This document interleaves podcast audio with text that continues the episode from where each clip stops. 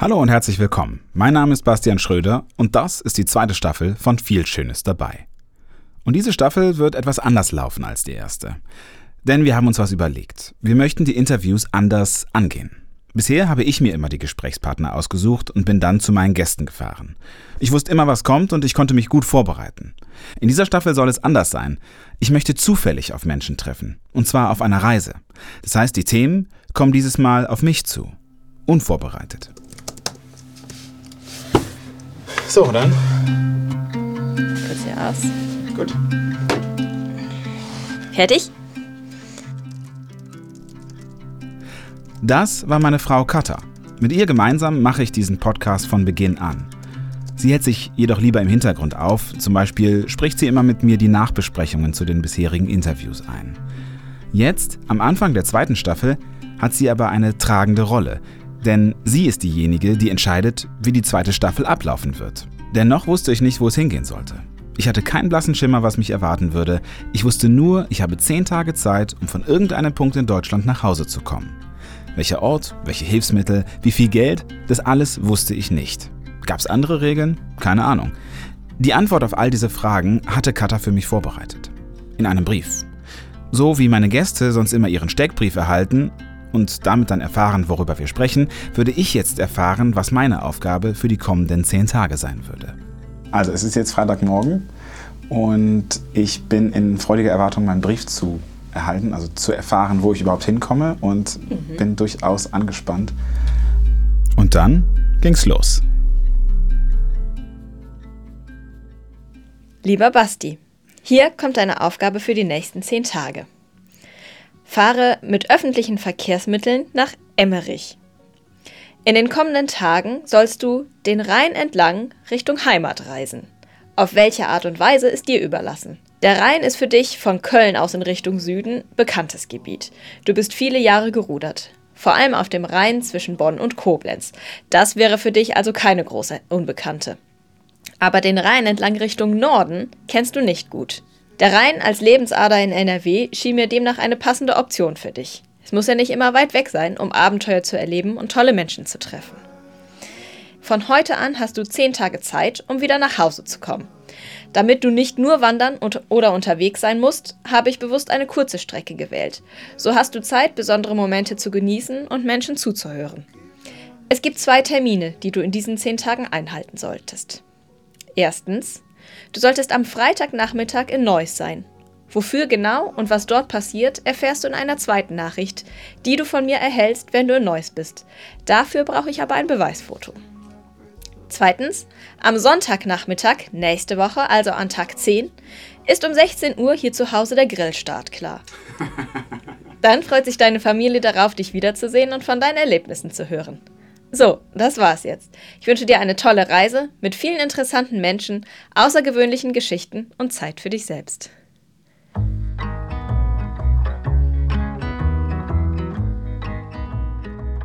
Hallo und herzlich willkommen bei Viel Schönes dabei. Mein Name ist Bastian Schröder und in dieser zweiten Staffel mache ich eine Reise.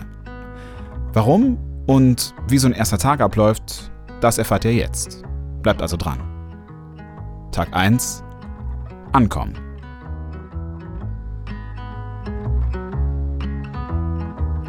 Also, Emmerich? Damit hatte ich absolut gar nicht gerechnet. Ich hatte erwartet, irgendwo nach Bayern oder an die Ostsee geschickt zu werden. Ich dachte irgendwie, je mehr Luft zwischen Heimat und Reiseort liegt, desto ja, spannender wird die Reise. Und in dem Moment wusste ich daher auch nicht so recht, was ich davon halten sollte. Emmerich. Hm. Klingt jetzt nicht so nach Abenteuer. Gleichzeitig war ich total froh über die Begründung, warum Emmerich. Also Katha hatte das eigentlich ziemlich auf den Punkt getroffen. Was mich besonders geprägt hat, war in vielerlei Hinsicht das Rudern. Und auch wenn es gar nicht so viele Jahre waren, die ich schlussendlich gerudert bin, es war eben die Jugend und das Groß- und Erwachsenwerden, das so, naja, sicherlich auch einige meiner Eigenarten hervorgebracht hat. Und die intensivsten Erinnerungen meiner Jugend waren eben auf den Flüssen dieses Landes, also allem voran dem Rhein. Wo auch immer ich den Rhein sehe, ich fühle eine Form der Verbundenheit. Doch weiter als Bonn bzw. Köln habe ich es auf dem Fluss nicht gebracht. Von daher eine geniale Idee. Ich war immer noch ein bisschen perplex ob des Reiseziels und dann musste ich natürlich erstmal was tun. Genau, planen. Mal auf Google Maps schauen. Ähm, so, Ach Quatsch, man kann ja auch zu Fuß sogar eintragen. Ach, lustig. Das Ergebnis 140 Kilometer auf dem schnellsten Weg. Auf 10 Tage macht das dann 14 Kilometer pro Tag und das klingt, finde ich, auf den ersten Blick erstmal machbar. Doch soll ja auch noch was Sendefähiges dabei rauskommen, also nicht nur laufen, sondern irgendwie auch erleben. Und natürlich habe ich auch noch einen Körper, der das Wort Sport seit Corona eher so vom Hörensagen kennt. So, dann in Emmerich werde ich schauen, ähm, hier, also die Route sagt mir, es gibt hier den Yachthafen in Emmerich, die Route sagt mir, eigentlich ich soll die auf die andere Rheinseite fahren, nach, Warboy, nach Warbeien, beziehungsweise dann äh, einfach nur über die Brücke, den Rhein entlang, da komme ich, könnte ich nach Gried, das ein, scheint ein kleines Dorf am Rhein zu sein, da gibt es auch eine Fähre. Schau mal, auf der anderen Seite rechtsrheinisch ist der Inselgasthof, Nass. Nass, ja, das, verspricht, das verspricht schon was. Und, ähm, naja, so witzig wie es da klingt, war mir gar nicht zumute. Ich war total angespannt. Denn es gab ja keine Planung, es gab kein Hotel, ich, ich hatte eine Hängematte dabei, mehr nicht. Und würde es jetzt wirklich nass werden? Hm. Ich befand mich jetzt schon durchaus außerhalb meiner Komfortzone. Zack. Zack, letzte Sachen packen. So. Mütze auf. Schuhe an. Ich bin doch ganz schön aufgeregt. So vergingen gut 15 Minuten. Ich sprang dann mehr oder weniger aufgebracht durch das Haus, um letzte Dinge zu suchen, aber es war an und für sich schon alles gepackt. Das einzig wirklich Elementare, das ich in dieser Zeit geschafft habe, in meinen Rucksack zu packen, war Wasser. Ich war im Kopf völlig woanders. Das ist echt, es aber ist wirklich möchtest, jetzt ja. schon total verrückt, weil ich nicht weiß, was kommt. Und ich weiß jetzt auch nicht, was ich mache. Also, Doch, du nimmst, setzt jetzt den Rucksack auf und dann gehst du zum Bahnhof. Ja, aber genau da hört es auf. Und das ist das, was, was äh, echt echt spannend ist. Ihr könnt es euch nicht vorstellen. Es war wie ein Abschied auf ewig. Ich meine, mir war zwar klar, dass es nur zehn Tage waren und dass ich, wenn irgendwas wäre, auch in wenigen Stunden zu Hause sein könnte. Und doch. Ich äh, finde es total interessant, weil würden wir jetzt einfach einen Tagesausflug nach Emmerich machen, wärst du kein bisschen aufgeregt. Ja, genau. Und ich fahre einfach nur, weil ich nicht weiß, was in Emmerich passiert. Ne? Ja. Ist total Panne eigentlich, ne?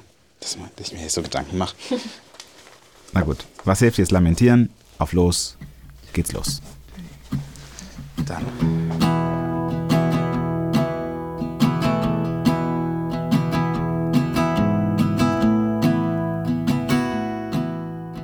Pass auf dich auf und komm heil wieder. Das mache ich. Pass du auch auf dich auf und auf die Kinder. Mhm, mach ich. Wolltest du die Sonnencreme mitnehmen? Nee, ich hole noch welche. Okay. It's all in your head. Ciao. Ja, und weg war ich. Irre. Manchmal ist es so leicht. Einfach losgehen.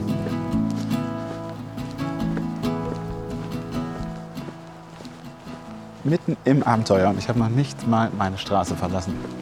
Verrückt.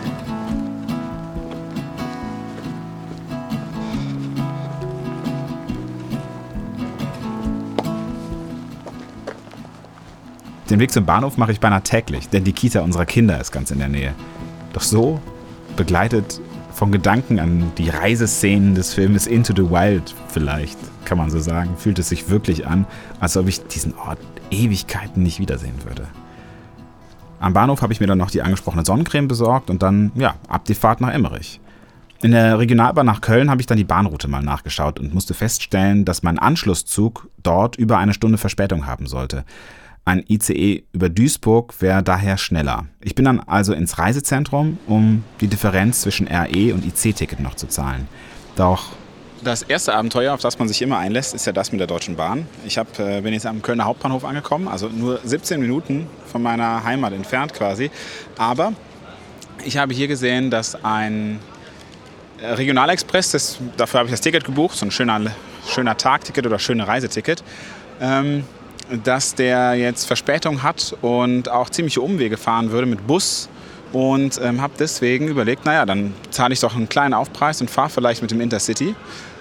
Das ist aber gar nicht mehr so einfach möglich. Ich bin dann ins Reisezentrum und habe hier ungefähr zehn Minuten bei einer Frau am Schalter gestanden. Die hat fünf Seiten Papier ausgedruckt, zweimal getackert, auf drei Papiere handschriftlich vermerkt, was los war.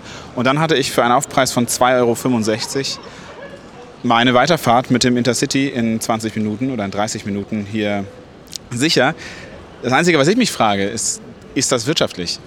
Und um beim Thema zu bleiben, es war nicht das Einzige, worüber ich nachgedacht habe.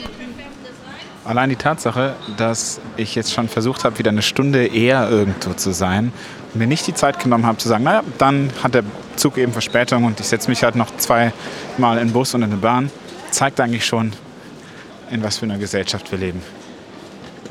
Ich bin dann ein paar Minuten später zum Gleis spaziert und kam mir total dämlich vor. Ich hatte jetzt zehn Tage Zeit und war schon in der ersten Stunde dabei, mir Gedanken zu machen, wie ich irgendwo schneller hinkommen könnte. Naja, und ehrlich gesagt zeigt es vor allem, wie ich ticke, nicht unbedingt die Gesellschaft, hinter der ich mich da jetzt irgendwie gerade versucht habe zu verstecken.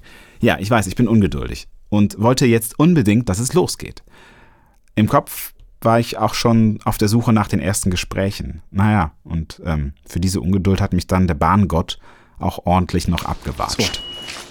So. Nach zahlreichen Shops bin ich jetzt in Kleve angekommen. Äh, ich hatte tatsächlich mehrfach äh, Pech, sagen wir mal so. Äh, als ich den Köln, den Intercity nach Duisburg genommen habe, war noch nicht klar, dass der Zug, der in Duisburg mich direkt nach Emmerich gebracht hätte, komplett ausfällt. Dann musste ich von da nach Krefeld weiter, von hier jetzt nach Kleve. Ich bin jetzt schon einige Stunden unterwegs und muss jetzt schauen, dass ich mit dem Bus rüber nach Emmerich komme. Und von da sehen wir dann weiter. Was einst eine zweistündige Fahrt sein sollte, sind so mehr als vier geworden.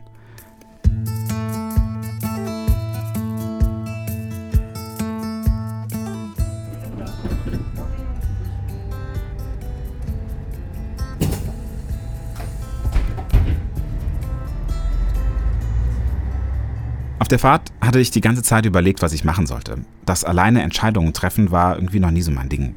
Wenn ich einen Auftrag hatte und wusste, welches Ziel ich verfolge, klar, das ging dann einfach. Aber hier ging es ja gar nicht darum, möglichst schnell an mein Ziel zu kommen, sondern sich die Zeit zu nehmen, einfach mal das zu machen, worauf ich Lust hatte. Nur, worauf hatte ich jetzt eigentlich Lust? Katha hatte mir geraten, heute einfach mal in Emmerich zu bleiben. Doch mein Bauch wollte gern was anderes erleben. Inzwischen war es Nachmittag geworden und ich schwankte die ganze Zeit, ob ich zum Yachthafen laufe und gucke, ob mich da jemand mitnimmt, also vielleicht mit dem Boot ein Stück den Rhein hoch, oder ob ich einfach mir ein schickes kleines Zimmer suche und mich dann dem, dem Emmericher Nachtleben hingeben sollte. Das Problem dabei war einfach, zum Yachthafen zu laufen, um zu gucken, das wären knapp sieben Kilometer. Und nach der Rechnung von vorhin wäre das ein halber Tagesmarsch. Einfach um mal zu schauen, war das zu viel. Ich hatte ja noch 18 Kilo Gepäck dabei. Ich saß also im Bus von Kleve nach Emmerich. Und was sagt der Busfahrer da, so während ich so ein wenig von mir hinträume und rausschaue? Nächster Halt, Emmerich, Yachthafen. Leider habe ich das nicht als Sound. Das kam nämlich völlig unerwartet. Und in dem Moment habe ich einfach den Entschluss gefasst. Einfach aussteigen. Stoppknopf gedrückt, die Tür ging auf und plötzlich bin ich aus der bis dahin sicher und geborgenen Welt des westdeutschen Personennahverkehrs mitten im Abenteuer. Über einen kleinen Pfad, der zu einem nahegelegenen Industriegelände gehörte, bin ich dann unter die Emmericher Rheinbrücke gestolpert. Von hier, so sah es bei Google Maps zumindest aus, könnte ich irgendwie an einer kleinen Einmündung vorbei runter bis zum Yachthafen kommen. Ja, und wie ich so da stand, unter dieser wirklich riesigen Brücke, das erste Mal mit Sicht auf den Rhein, fühlte ich mich richtig verloren. Ich war aber auch irgendwie voller Vorfreude. In diesem Moment ist ein Radfahrer an mir vorbeigefahren. Ein älterer Mann auf einem Hollandrad. Er hatte eine, so eine Fahrradtasche vorne am Lenker, die in den 90ern sicher mal zum heißen Scheiß gehört haben. Der Mann war recht groß und trug einen Mantel, der sogar noch ein Stück größer war als er, hatte so eine fette Fliegerbrille auf, ein Ohrring und kurzes, so nach oben gegeltes Haar. Ich schätze, er war sowas wie 60 Jahre alt. Er radelte also langsam an mir vorbei und ich grüßte nur ganz kurz und so ein bisschen zu spät schob ich dann noch so ein ähm, Entschuldigung hinterher und sein Fahrer tänzelte, er kam zurück und ehe ich mich versah, eigentlich wollte ich nur nach dem Weg fragen, waren wir im Gespräch. Sein Name war Toni. Und allein in den ersten zwei Minuten erzählte er mir schon, dass er vor einigen Jahren hier in Emmerich für großes Aufsehen gesorgt hatte. Eine Freundin, die war auch von der Rheinische, Rheinische Post, Post ja. hat er mal so geschrieben, dass hier Edelsteine sind. Und da waren den Sonntag danach war alles voll mit, mit Jugend. Die haben Ach so, in, der, in der Zeitung voll, oder wo? ja, genau. Da habe ich das erzählt an ja, sag mal, so was liegt und danach war alles hier voll mit Ja, das kann- Jugend und Das glaube ich aber auch so. Omas am Suchen und dann E- Edelsteine. Und ja, ja, ich habe einen, ich habe einen. Edelsteine? Ja, ihr habt richtig gehört. Toni war Edelsteinsammler. Hier in Emmerich am Rhein. Quasi am Rhein gefunden für, für Kristalle oder Edelsteine? Jede Menge. Äh, Agate, Kristallen, Jaspis, äh, ja, alle Sorten Edelsteine eigentlich. Also nur die, die dann in Europa äh, hier sind, weißt du? Aber wie kommen die denn hier hin? Also jetzt gerade, also gerade hier in Emmerich, ich meine, das ist ja dann, aus, aus welchen Gebieten kommen die? Vom äh, Sauerland. Wahrscheinlich der Altena oder, oder wie heißt Ahrtal und so. Da spülen die da den Be- Berg runter und dann hier spülen die den Rhein entlang und dann hast ja hier am Rhein hast ja so eine Kurve und da spülen die natürlich hier, hier an die Rheinbrücke äh, Und ran. du, hast du selber schon gefunden oder hast du das ja, gehört? Tausende. Tausende, ja? Gehört nicht, aber ich hatte es äh, selber so gesehen und dann habe ich die mal rausgeholt. Dann habe ich das gefragt an Freunde und die sagen, ja, das sind echte Edelsteine. Nur sind dann äh, roh sind die, weißt du? Die muss natürlich noch schleifen und alles und schön machen und alles und dann Schmuck davon herstellen und so. Das geht gut. Ich glaube, ihr müsst keine Psychologen sein, um meine Skepsis gehört zu haben. Da am Ufer, also nicht hier am Flughafen, da hast du einen Edelstein, da glaubst du nicht, das ist echt wahr, ungefähr so groß wie ein Auto. Aber der hängt da im, sag mal, im Sand rein und so ab und zu, wenn das hier mal singt, das war, was dann, dann, äh, dann kommt der rote Stein also raus, weißt du? Und dann äh, habe ich mal gefragt, ob ich den mal, äh, sag mal, rausholen kann und habe ich dann mal gegraben, aber das, da, Keine Chance? Nee, das ist riesengroß, ungefähr so, ja, so wie ein Auto so groß. Und das, ist- das ist echt ein Edelstein. Das klang doch jetzt wirklich wenig glaubwürdig. Ein Edelstein in Autogröße? Im Ernst? Und den soll keiner geborgen haben. Würde ich denn jetzt, wenn ich jetzt runtergehe an den Rhein, würde ich davon was finden? Ja, sicher. Wahrscheinlich zehn, aber nicht hu- sag mal, hunderte. Da muss ich schon äh, eine Stunde suchen und dann Gericht suchen. Nach blaue, rote, orange, gelbe oder also hellere Farben Steine. Und die holst dann raus. Und was mache ich dann damit? Äh, schleifen mit einem, wie heißt das, Remel. Kennst du das? Mhm. Ja, so, so einen Ring habe ich ja. sogar zu Hause, ja. Schleifst du die äh, rund oder eckig oder mit, mit, mit Spitzen oder was und Ja. dann äh, sauber machen natürlich mit, mit Öl und dann äh, hängst du die in, sag mal, an den Hänger, also Flöten mit äh, Zinn und dann hängst du dann vom Auge dran und dann, ja, hast du schon äh, Schmuck für 10 Euro oder was. Und Ja, da wurde mir ja. die Sache klarer. Es gibt halt so eine und solche Edelsteine. Der spricht hier nicht von Diamanten und Brillanten, sondern von Schmucksteinen.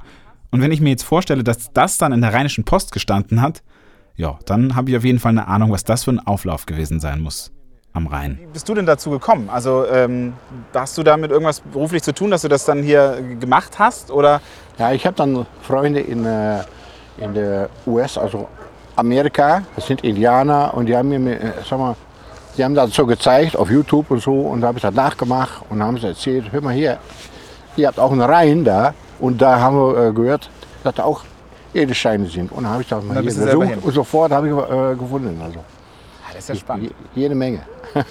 Voll, Später hat er mir dann noch berichtet, dass er früher Kunst und vor allem Kunstschmied studiert hat und sein ganzes Leben lang schon künstlerisch arbeitet.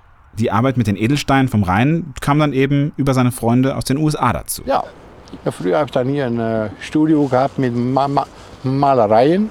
Und dann haben sie mir da äh, so gesehen von hier vom Gemeindeamt und die haben gefragt, ob ich hier nicht äh, anfangen will. Habe ich auch zwei Jahre hier gemacht bei Haus der Familie. Habe ich da äh, Stunden gegeben, also Ma Ma Ma Malerstunden aller Art, von, von Aquarell bis Ölfarbe, alles mögliche. Und äh, dann habe ich hier an der Eisdiele habe ich eine Ma- Ma- Malerei gemacht an der Wand. Ja, und da war da immer voll. Die haben dann nur, nur äh, gesehen, wow, Italien, wir sind in Italien. Also das heißt, du hast ein italienisches Bild an die italienische Ja, ja, genau, Eisdielenwand gemacht. Sanremo habe ich da gemacht. Sarim. Ja. Das ist immer noch da, habe ich gehört. Ja, vielleicht, wenn ich, wenn ich nach, ich muss ja irgendwie nach Hause, ich muss ja irgendwie nach Köln kommen. Wie heißt das, äh, die, ähm, die Eisdiele nochmal? Äh, Dolomiti. Dolomiti, okay. Eisdiele Dolomiti, Dolomiti da werde ich Das gleich ist in die. Hauptstraße da in Emmerich. Ja.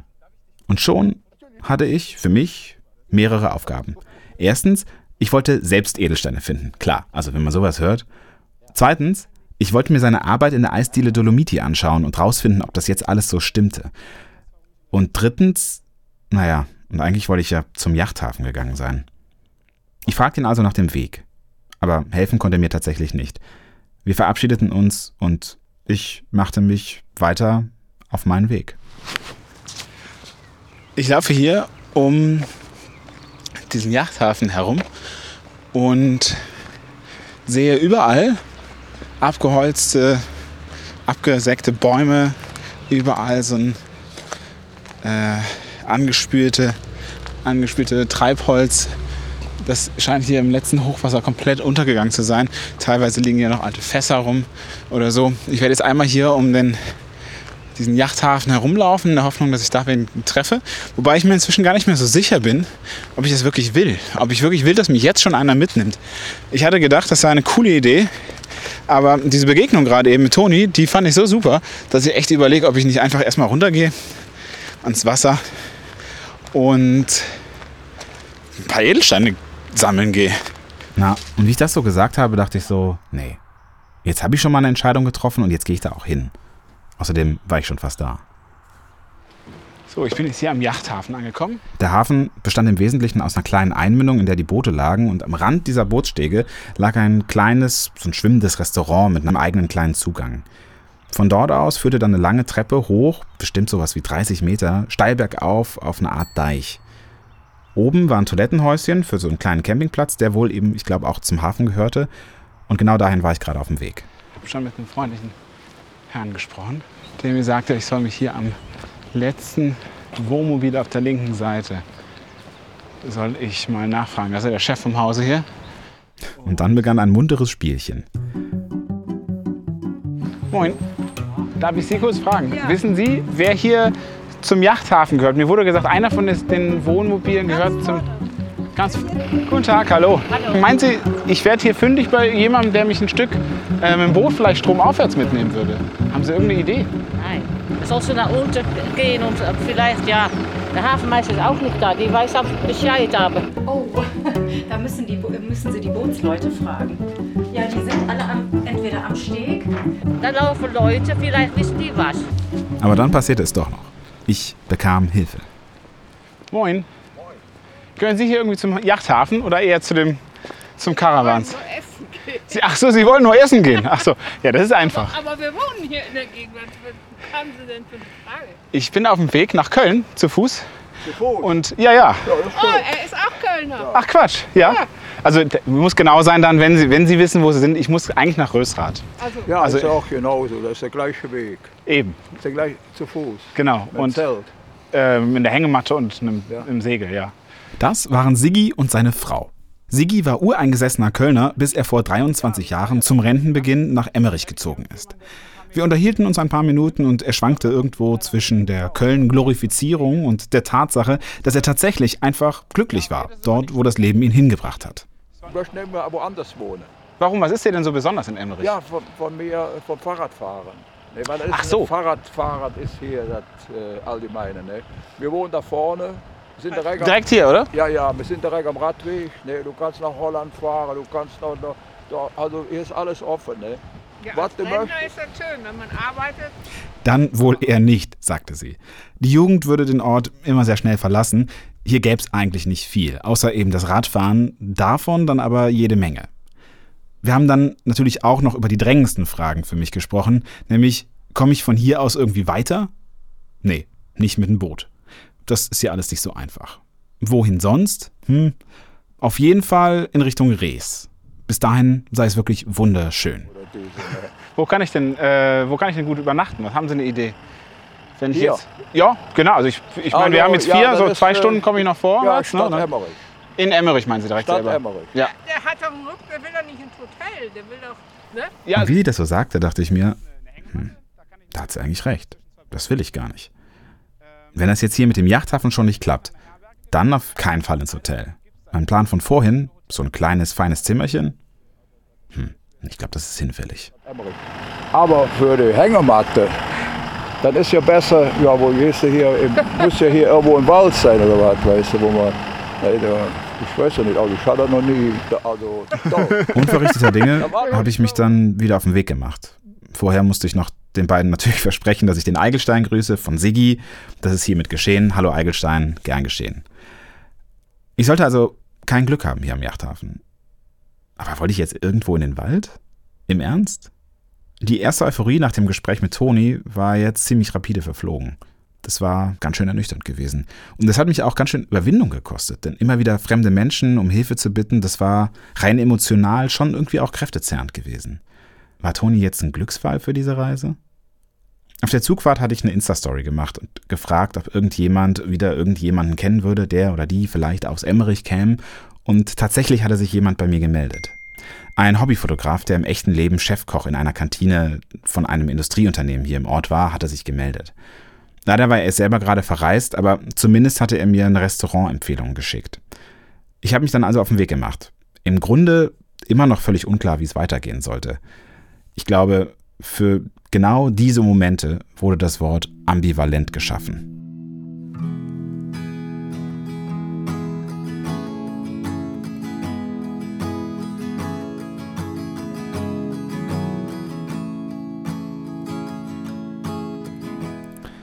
Und je länger ich so ging, desto mehr arrangierte ich mich mit meiner Situation und realisierte, dass dieses emotionale Auf und Ab wahrscheinlich für die kommenden zehn Tage mein Leben bestimmen würde. Noch wehrte ich mich aber so ein bisschen dagegen.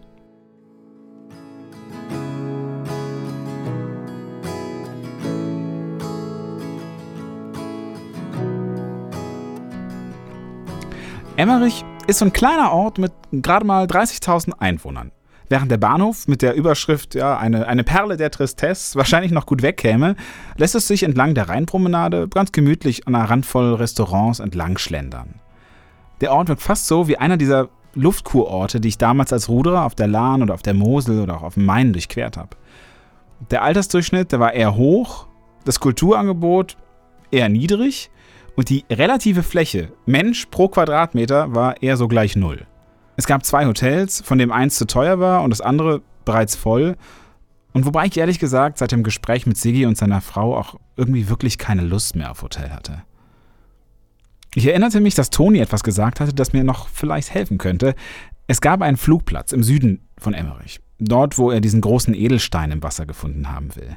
Und wie ich beim Warten dann im Restaurant herausfand, war das ein Segelflugplatz. Und immer, wenn ich Segelfliegen höre, dann muss ich an meinen guten Freund Joel denken. Der ist nämlich leidenschaftlicher Segelflieger und sogar Fluglehrer und bestens vernetzt, und zwar im ganzen Land. Das wäre schon echt eher ein Wunder, wenn er hier, also so nah an seinem Zuhause, der kommt nämlich auch aus unserer Gegend, niemanden kennen würde.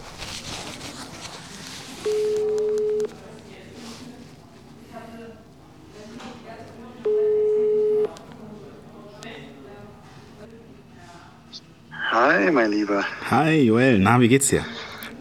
Mir geht's gut. Wie geht's dir? Äh, wunderbar. Du, ich bin hier gerade in, in Emmerich und ich bin auf meiner Reise. Ja, ich habe die heute angefangen. Ich weiß nicht, ob du das möglicherweise ja. schon wahrgenommen hast. Ich habe deinen, deinen Post heute gesehen, deine Instagram-Story. Genau. genau.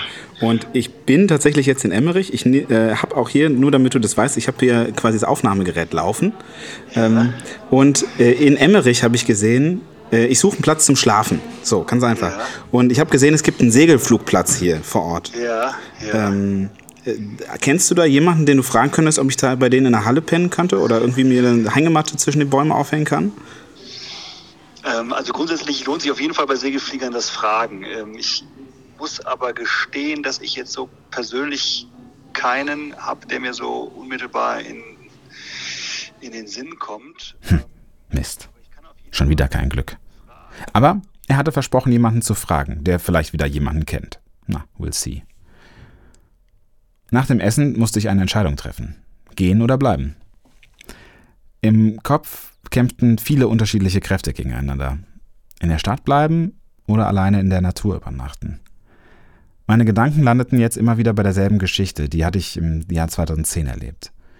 Als Azubi wollte ich unbedingt ein Semester in New York arbeiten. Mein Ausbildungsbetrieb hat das damals mitgemacht. Daher habe ich mich in New York auf ein paar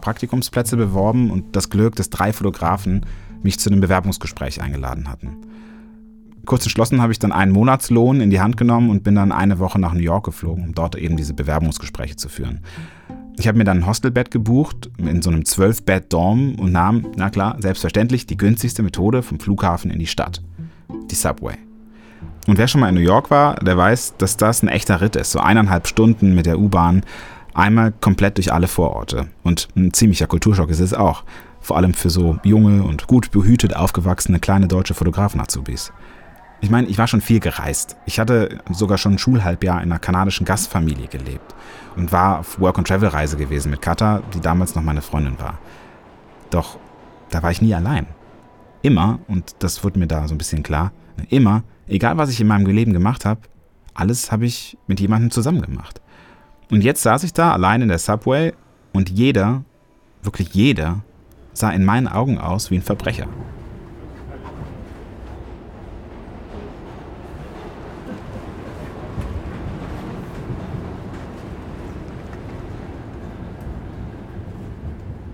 In der Hoffnung, dass es an belebten Orten besser wäre, verließ ich dann die Subway, und zwar das erste Mal am Times Square. Ich dachte, naja, das ist immerhin einer der bekanntesten Orte der Welt und da kann es ja wohl nicht so schlimm sein. Und was soll ich sagen? Es war zwar besser, aber dennoch. Ich stand da ein paar Blocks entfernt von den, diesen großen Licht- und, und Reklamebannern und ich war einfach völlig überwältigt. Ich war übermüdet und fühlte mich einsam und richtig verloren. Und dann fing ich aus dem Nichts an zu weinen. Minutenlang, mitten in New York.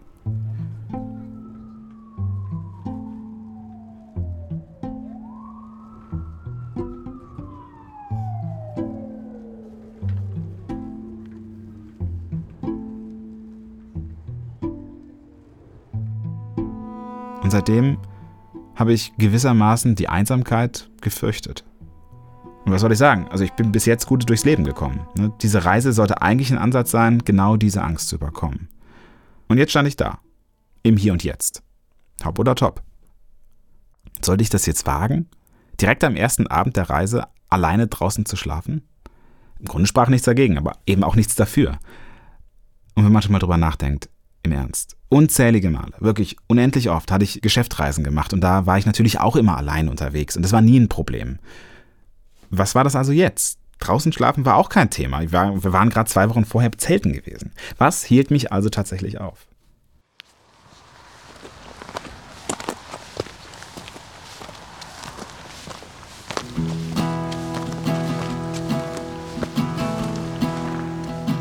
Also habe ich mich aufgemacht in Richtung Segelflugplatz. Ich hatte zwar noch nichts von UL gehört, aber das wird schon, das wird schon irgendwie klappen. Und wenn nicht, dann, ja, dann war ich fest entschlossen. Also zumindest dachte ich das. Es würde sicher irgendwo am Rhein zwei Bäume geben, zwischen die ich mich für diese Nacht mit meiner Hängematte hängen könnte. Ich war bereit.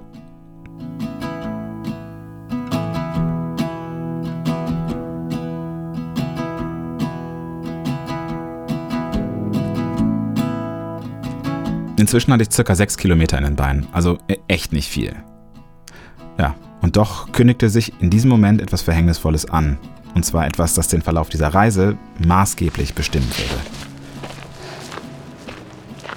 Und ich glaube, ich werde auf jeden Fall noch Spaß mit meinen Füßen kriegen. Ich bin ja wirklich lange nicht mehr unterwegs gewesen. Und ja, ich merke jetzt schon, dass ich an ein, zwei Stellen Blasen bekomme. Ein Pflaster habe ich mir sicherheitshalber schon drauf gemacht.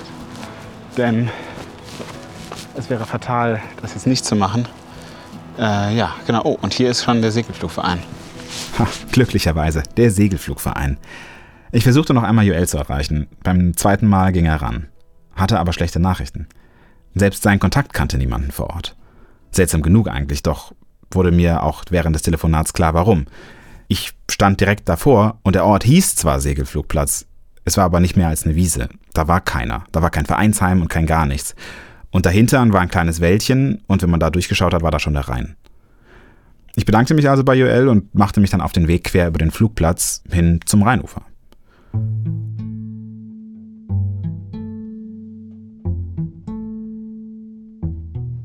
Mit jedem Meter, dem ich meinem Ziel, dem Rhein, näher kam, schnürte sich mir der Hals ein bisschen mehr zu. Würde ich das jetzt echt machen? Wirklich?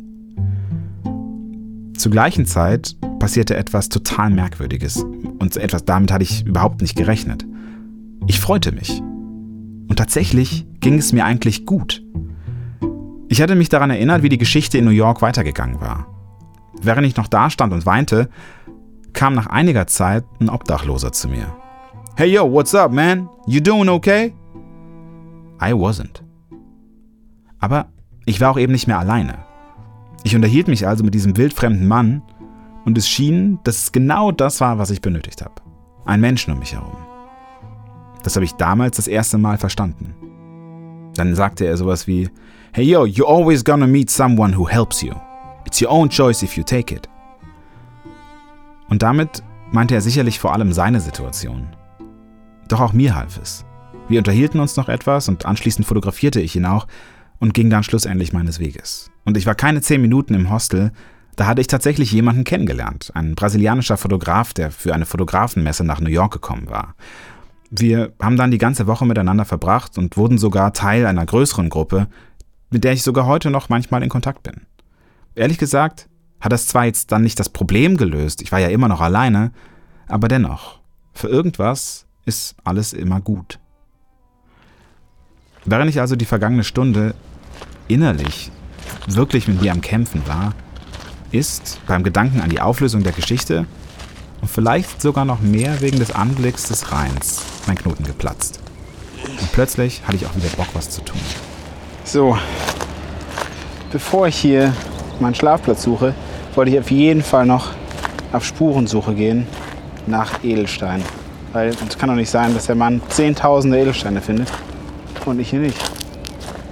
Das wäre doch zu schade. Und wenn sie, wie er gesagt hat, nur 10 Euro wert sind. Ob das jetzt so ein Edelstein ist. Also er hat gesagt, ich soll nach den roten, nach den blauen, also wirklich farbigen Steinen schauen. Die ist so ein schön farbiger. Aber ob das jetzt ein Edelstein ist, für mich sieht das aus wie ein normaler Stein. Ganz einfach. Und ich suchte weiter. naja, sagen wir, wenigstens hatte ich es probiert. Und auch den Stein, der so groß sei wie ein Auto, den hatte ich auch nicht gefunden. Und natürlich, klar, doverweise war ich dann irgendwie so Hals über Kopf aus Emmerich raus, dass ich natürlich auch vergessen hatte, dann nach der Eisdiele zu sehen, aber gut. Naja, und das hier ist zwar schimmernd grün, aber wenn mich einer fragen würde, das ist ein Stück Glas.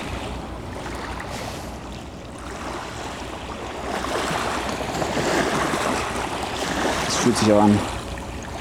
Ein Stück Glas. Naja, aber es ist grün. Natürlich war ich jetzt auch nicht über den ganzen Flugplatz gerannt, ehrlicherweise. Dafür hatte ich nämlich auch überhaupt keine Kraft mehr. Und auch noch was anderes zu tun. Ja, ich habe jetzt mein Nachtlager aufgeschlagen. Direkt unten am Rhein, in zweiter Reihe, hinter ein paar Bäumen. Ähm, leider ist es dort relativ windig. Am Rhein wäre es fast ein bisschen weniger windig. Aber ich hoffe, dass mir das Tarp und vor allem auch dann die Hängematte genug Schutz vor dem Wind bieten. Ich bin irgendwie schon total bettfertig. Es ist noch nicht mal die Sonne untergegangen. Und ach, ich sehe da vorne macht sich jetzt gerade jemand bereit. Da, da ist sogar noch ein Mensch. Ist ja irre, angeln zu gehen. Und ja, es warten wir mal ab, was jetzt noch so passiert heute Abend. Ich fiel wie ein Stein ins Bett und schlief augenblicklich ein. Doch ebenso schnell wachte ich dann auch wieder auf.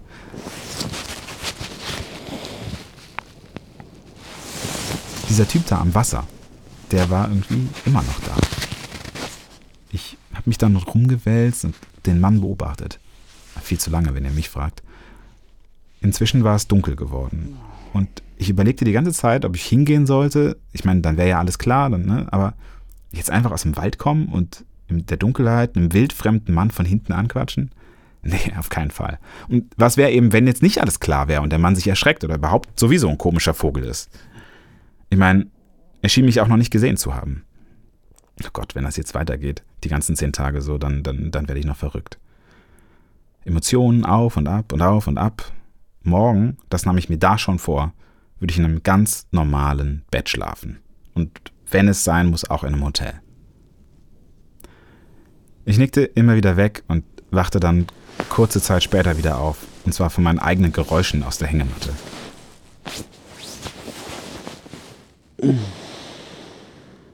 Jedes Mal war ich total alert und habe sofort den Blick durch die Bäume zum Angler hinüber gemacht. Dann passierte es.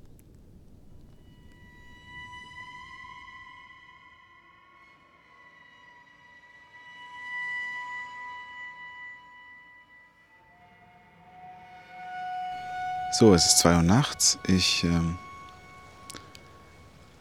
bin jetzt wieder allein. Der Angler ist inzwischen weg.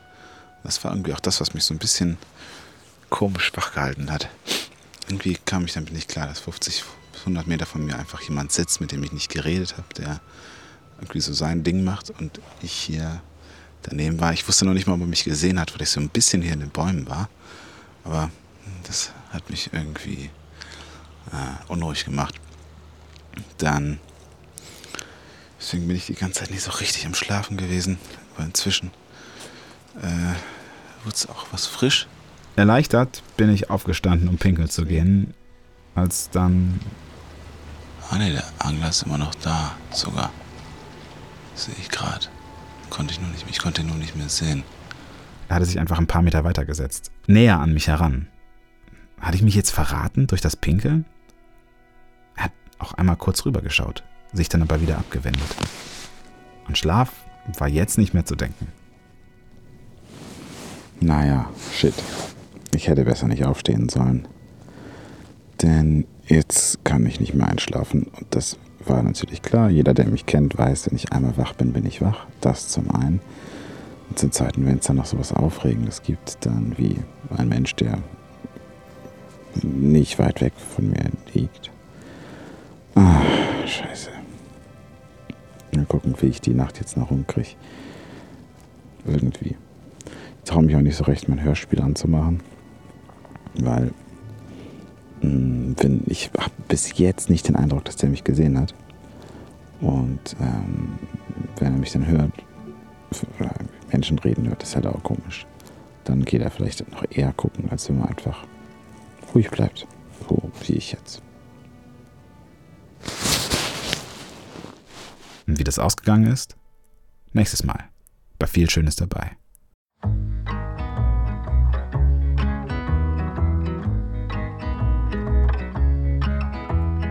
Viel Schönes dabei ist produziert von mir, Bastian Schröder, und unterstützt von Katharina Schröder und Felix Adam.